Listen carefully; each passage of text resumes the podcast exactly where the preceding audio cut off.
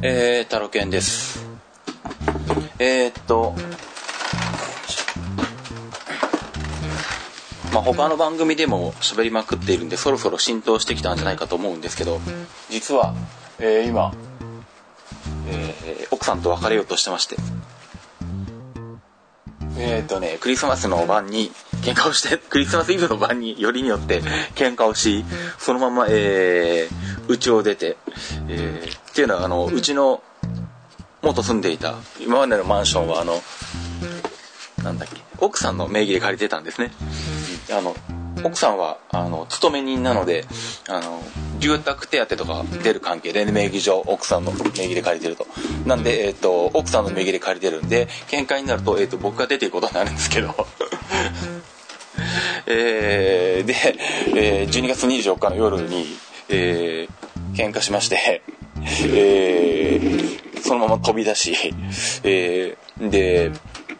さ、さっと荷物をまとめ、えー、iPhone で、えービジネスホテル、その日の晩ですよ。しかも、えっ、と、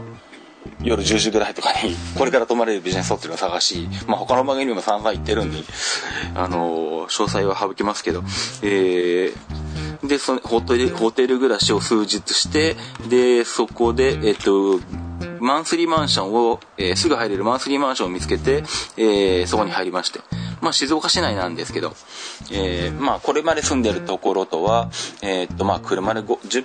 分 ?5 分混んでなきゃ5分。うんぐらいで行ける場所に、えー一人で今住んでいます。で、まあ IT 巻いて収録しなきゃしなきゃとか、あの、ずっと思ってたんですけど、まあなかなかあの、なんだ、まあ新居の方も、えっとなんだ、まあそんな感じで木の実木のままで出てきたんで、まああの、改めて、あの、荷物を移動したりとか、えーしてるんですけど、まあ僕の買ったものはそんなにないので、まあ自分で軽で、自分で積んできては新しい新居の方に移動するみたいなことをやってたりとかしてる関係で、えー荷物もなかなか片付かず、えーなかなか落ち着かずっていうことで、えーっと、番組更新しなきゃと思いながらもなかなかできなかったんですけどね。本当 ITMIT で一番最初に報告した方がいいかとかちょっと思ったりもしたんですけど、あのーなんだ、ジムナスティックスニュースを聞いてくれてる、えー方、知ってると思うんですけど、あの、なんかいきなりあの一発目を ITMIT で一人で喋るとなんか暗くなりそうな気がしたので、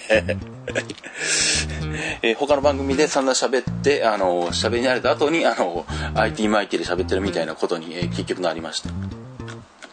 で、まあ、正直言うと今も、えっと、なんだ、今もっていうかなんだ、この、今収録してるこのタイミングで、番組で収録する気は一切なくて、あの、今何してるかっていうと、あの、仕事で、あの、お客さんの、おおドライバー落とした。お客さんの MacBook Pro を組み立ててるんですけど、まあ、Apple Music で曲でもかけながら仕事してたんですけど、なんか急にあの、ふと、あ、どうせネジ止めするぐらいだから、このままボイスレコーダーでも立ってとけば収録できるんじゃないかってなんか急に思って、何なんでしょうね。今までそんなこと仕事しながら収録しようとか思ったことないんですけど、急に思いまして、えーボイスレコーダーを持ち出して、ボイスレコーダーどこにあったんだっけってところから始まったんですけど、ボイスレコーダーを見つけ出し、えーどのモードで、えーと撮ると、まあ、あのー比較的音がまだマシなのかっていうのをちょっとた何回かテストをし、で、えーじゃあこれで OK っていうことで、まあ、収録始めてみました。なんでまあ、まあそもそもなんだ、IT も IT 自体が年に2、3回しか更新してないんで、そもそもデフォルトの収録形態がどんなんだったかすら忘れてるんですけど、まあ多分いつもは Mac に向かって Mac にヘッ、えーっと、ヘッドホンつけて、えーそれで、え収録してるんで、まあこれまでとはまたちょっと音質とかが違ってるかもしれないですし、えーさっきも言いましたように今 MacBook Pro を組み立てながらやってるんで、えーいろんな音が入ってたりすると思います。あとはとちょうど背中ぐらいにエアコンがあって、こっちに向けて風を出してるんで、そういうノイズなんかも、えーあったりするかもしれませんが、まあその辺はご了承いただければと思いますね。えー、っとですね、まあそんな感じで一人暮らしなわけなんですよ。うん、まあ、えー、一人暮らしってよく考えたられだな。この前に一人暮らしをしたことがあるのって言ったら、新卒で就職し、えー、就職先を、えー、と、なんだ、4、5、6、7、8、4、5、6、7、8、5ヶ月で辞めて それ東京の会社の寮みたいなところにいたんですけど、寮っていうかまあ、社宅として借りてくれてる西葛西のマンションに3人ぐらい詰め込まれていたんですけど、そこで、えー、5ヶ月で会社を辞め で、えー、っと、でも、まあ当時名古屋だったんですけど、名古屋には帰らず、えー、どこか東京で、えー、住めるとこはないかなと探して、住んでたのが笹塚だったんですけど、えー、と、4畳半ぐらいのアパートだったかな。トイレだけは中にあったかな？ぐらいな感じの、ボンロイアパートだったんですけど、そこで、8月から翌年の3月ぐらいまで一人暮らしをしてたんですけどね。警備員のアルバイトとかしながら。それ以降は実家か、もう嫁さんとこに転がり込んだかなので、一人暮らしってよく考えたら二十何年ぶりぐらいになりますね。まあ、えー、基本的にあの、BJ と同じで、あの、一人でいるのがすごい楽っていう、一人の方が好きっていうタイプなんで 特に寂しいとか一切なくって、えー、めちゃめちゃ気ままに、えー、やってはいるんですけどね。で、仕事もまあ、えっと、まあ、市内なんで、えっと、まあ、住所は変わったものの、そんなに、えー、影響もなく仕事もそのまま続けてまして。で、効果不効果、今年は年賀状出してないんですね。まあ、てか去年からもうなんかもう年賀状はもう出すのもうやめようと思って。えー、仕事上の付き合いのところにも年賀状出してないっていうね、暴挙に至ってるんですけど、あの、もし年賀状出してたら、あの、明けましておめでとうございますって1月1日についた、年賀状がついた頃には、その住所にはもう住んでないみたいなことになってたんで、あの、不幸中の幸いだったのかと。幸いなのかよくわかんないんですけど、まあなんかあの、えー、まあその後ぼちぼち、えっと、懇意にしてお客さんとか連絡する、あの、仕事の連絡するときに、えっと、事務所移転しましたとか書いたり、あとはまあメールの署名欄に書いたりとかしてるんで、えー、それでお客さんにもだんだんと浸透はしてるとは思うんですが、まあ、うん、年賀状は出さなくて今年は良かったなという。えー、という謎の安心、あの安心感に、あの包まれたという。ね そんなこともありましたが。でですね、えっ、と、何の話をしようかなというと、何の話をしようかと思ってたんだっけ？いざ収録すると忘れちゃうな うーんとですね、まあいいや。本当はね、あの、もうちょっと用意してから収録しようと思っていたんですよ。っていうのが、えっとですね、また募集がありまして、まあ、前々から時々やっている、あの、タロケンと一緒に、えー、インディーなプロレスを見よう会。あれがまたありまして、えっとね、2月の11日、えー、場所は横浜区横浜区じゃないや、横浜の、前にも一回やったんですけど、横浜の、えっと、地下鉄のセンター北駅から徒歩7分とかそういう場所です。えー、で、何時だっけ？ごめんなさい。詳細は、あの、また Facebook とか、あとはタロケンリングに書きますんで、えっ、ー、と、昼からです。多分1時とか3かそのぐらいからスタートじゃないのかな。なので、えっ、ー、と、またそれ、えっ、ー、と、一緒にあの、見てみようっていう方募集しますんで、うん、本当はその辺の Facebook ページとか、えっ、と、タロケンリンクの方にページを作ってから収録しようかなと思ってはいたんですけど、ちょっと今そのなんだ、まだ引っ越しで残ってる作業のバタバタとか、あとはなんだ、その引っ越しの作業に追われて仕事が溜まりまくってて、仕事を今必死になってこう、こなしてるところで、ちょっとそこまで手が回らないんで、えー、このペースでいくとそういうことまで待ってから収録しようとしてるとまた収録のタイミングを逃したりとかね。うんしそうな気がしたんでもうとりあえずなんかあの思い立ったら即収録みたいな、うん、ことを、えー、やってみました、えー、そんな感じで、えっと、今やってまして着々と今 MacBook Pro が、えー、組み立たりつつ組み立てが進みつつありますね。まあ、組み立てって言っても裏蓋ネジで止めてるだけなんですけど。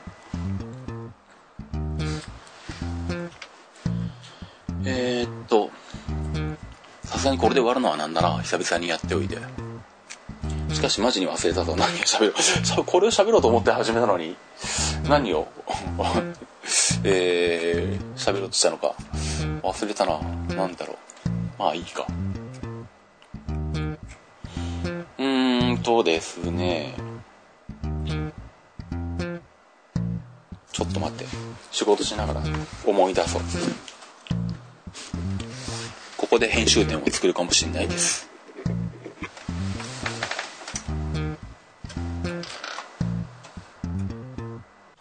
あ、そうだ、思い出した。えっとね、まあ他の番組でもちらっとは言ったんですけど、えっとなんだ。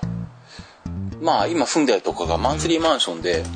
インターネットは、えー、もうついてるというかな、えー、無料で使える状態でもう回線も引いてあって、えー、さらに Wi-Fi ルーターも置いてあって、えもう入居したらすぐ使える状態で、え家賃に組み込まれてるんですね、その料金部分は。なんでまあ、ネットに関してはまあとりあえず問題ないんですけど、まあ問題なのは、えっと、仕事上の固定電話まあ、携帯番号を直接ホームページに書いてもまあいいっちゃいいんですけど、仕事専用じゃなくて個人と共用にしてるし、携帯2台は持ちたくないし、で、あとは、まあ、電話の問い合わせは出れないことの方が、え基本的に多いというか、まあ割と、なんとなんでしょう、車を運転してたりとか、他のお客さんと話をしてたりとかするんで、基本的に電話問い合わせは折り返しにしたいんですね。なんで、えー、やっぱ、まあ、固定電話に相当する、えー、050番号でいいやと思って、えー、iPhone でその050番号が、えー、持ってて受信、着信できるアプリ、何がいいかなと思って、えー、探したんですよね。で、探すにあたって、えっ、ー、と、欲しかったのが、とりあえず、えっ、ー、と、まあ、できたらまあ無料か、まあ月額料金が安いということと、えー、っと、まあ当然 iPhone アプリで取れるということと、あとえー、っと、着信があった時にまあメールで通知が、えー、あるということ。えー、これまではえっと、なんだ、NTT のサービスで光電話のオプションでそれをやってたのかな？うん。なんで、これまでも、えっ、と、まあ、光電話にファックス電話をつけてやってたんですけど、自宅に着信があったら、えー、メールで飛んできて、で、電話番号も、えー、そこに書かれてるんで、例えばなんだ、自転車の中継とか、え体操の、え取材で、え何日間か家を空けてても、まあ、外出先から留守番電話を聞くことができて、まあ、そこで折り返しにお客さんに電話することもできたんですね。で、まあ、最低限それが欲しいなっていうのと、できたら、えー、っと、さらに留守電が、えー、ボイスメール、ボイスメールっていうかなんだ、留守電を、えー、っと、音声ファイルにして、そいつを、その、着信がありましてっていう通知のメールに添付してきてくれないかなと。そうするともう、わざわざ、おなんかマックが喋り出した。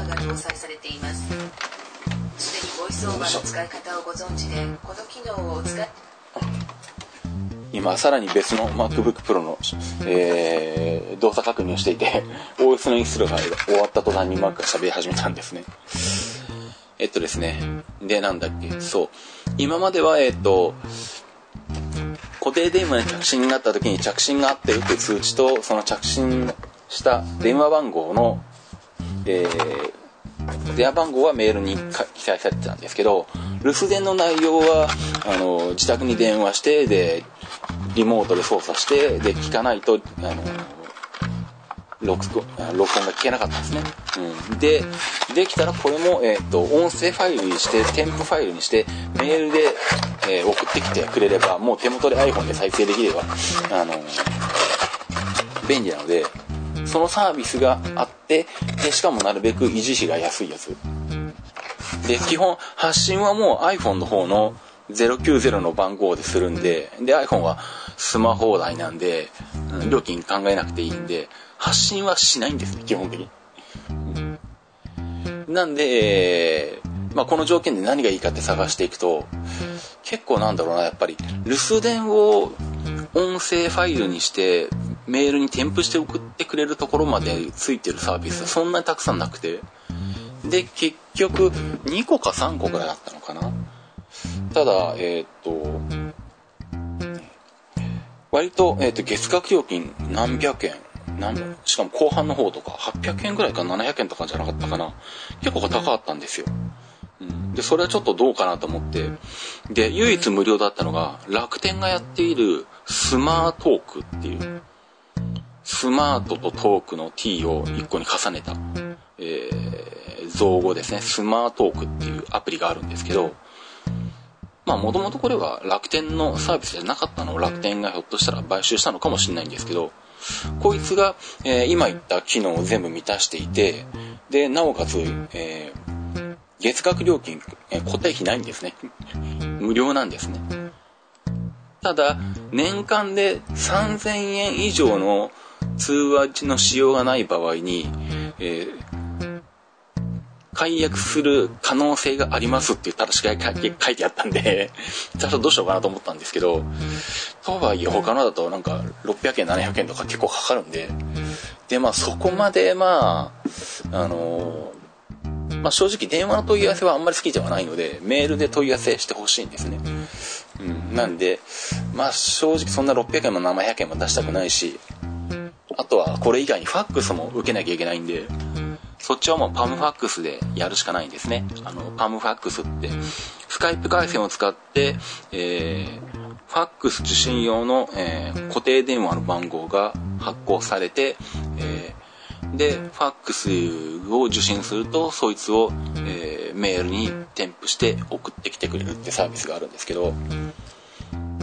ァックスはまあ、ほぼ選択肢としてはこれと、あとは eFax ってサービスあるのかな？でも確かあれ1000円以上、月額1000円以上したと思うんで、高いんですよね。うん、なんでまあ、ファックスはこの、そのパムファックスっていうサービスの中の、えっ、ー、と、受信サービス、受信付きのプランを、えー、やるしかないんですけど、そいつだけで月額800円するんで、それにプラス600も700も出したらもうなんかアナログ回線いくのと変わんないじゃんみたいなことになるんで、まあ、最終的にはじゃあまあ、あの、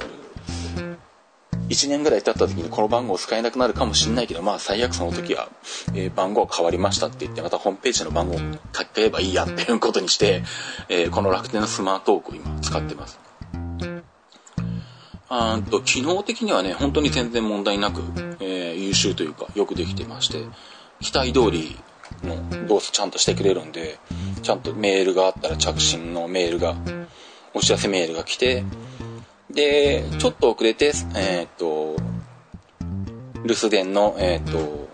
録音された、えー、音声ファイルを、えっ、と、ウェーブかなこれ。うん。ウェーブかなんかでメールで送ってくれるんですね。で、まあ、そこでも見れるし、まあ、アプリ立ち上げてアプリの方からも見れるんですけど、うん。あのー、僕が期待していた機能は全部ちゃんと入っていて、ちゃんとまともに動いてきてくれるんで、これで月額料金無料だったら非常にいいよなっていうのでね、えっと、今とかこれを使ってますね。まあなかなかね、えっと、各ね、入居者が自分でフレッツ光とか契約するんだったら、またそこに、えっ、ー、と、光電話をつけて、で、もともと使ってたファックス電話をつけようとかできたんですけど、まあ、ネットがもともとついてるとなるとそういうわけにはいかないので、うん。まあね、電話回線どうするかって問題があって。まあ特にファックスもね、あの、ファックスもまあそんなにめったに使わなくて、本当に仕事ではもう、め、2、3ヶ月に1回来るかどうかぐらいしか来ないんで、ですけど、あの、体操関係で日本体操協会からのあの試合とかあと記者会見とかの告知がもう全部ファックスでくるんですよね。なんでファックス番号はなくすことができないんですよね、うん、なんでもうあのしょうがないんでこれはパンファックスでやるしかないかなと思って、うん、まあこれまでもパンファックスはあのそれこそそういうね外出先からファックスを送んなきゃいけない時とかは結構使ってたんで、うん、アカウントは持ってたんですけど、えー、送信する時だけなんで送信する時にまあ20円10円だか20円だかかかってた。だけの、えーと、月額固定費はかかんないプランでやってたんですけどね。まあ今回は受信もしなきゃいけないんでしょうがないんでまあそれを使うことにしました。まあそんな感じで、え、ー、と、このスマートク結構意外といいので、楽天系の割にはって言ったら変ですけど、あの、なかなかおすすめだなと思いますね。えー、っとね、こんなところにしようかな、今回は。ね、ということで、まあ、前回いつだったのかな、配信は。もう覚えてないんですけど、去年の前半くらいだったんじゃないかと思うんですが、うん、まあ、生活環境変わったんで、ひょっとしたらまた気が向いた時にいきなり収録とかするかもしれませんので しないかもしれませんけど まあ、あの、気長にお待ちいただければと思いますね。またちょっと、えっ、と、いろいろ今年も新しいことをやろうかなっていうのも考えてるんで、ドネーションとかもちゃんとあの、ドネーションの窓口を設けようかなとか思ったりしてて、えー、その辺もちょっと準備したいなと思ってはいるんですけど、えー、なんせまだ引っ越しのバタバタが続いてるんで、全然その辺は手が回ってないんですが、またその辺できたら、えー、この番組でも告知していきたいと思いますし、秘境駅で撮ってきた、えー、動画もあるんで、まあこれは鉄道日とかの話だけど、えー、その辺もアップしたいんで、まあ、タロケンリンクのところを今、時間を見てはちょこちょこと書き換えたりしてますけど、またその辺の方を合わせて見ておいていただければと思いますね。じゃあ、そんなところで、えー、IT マイティでした。では、バイバイ。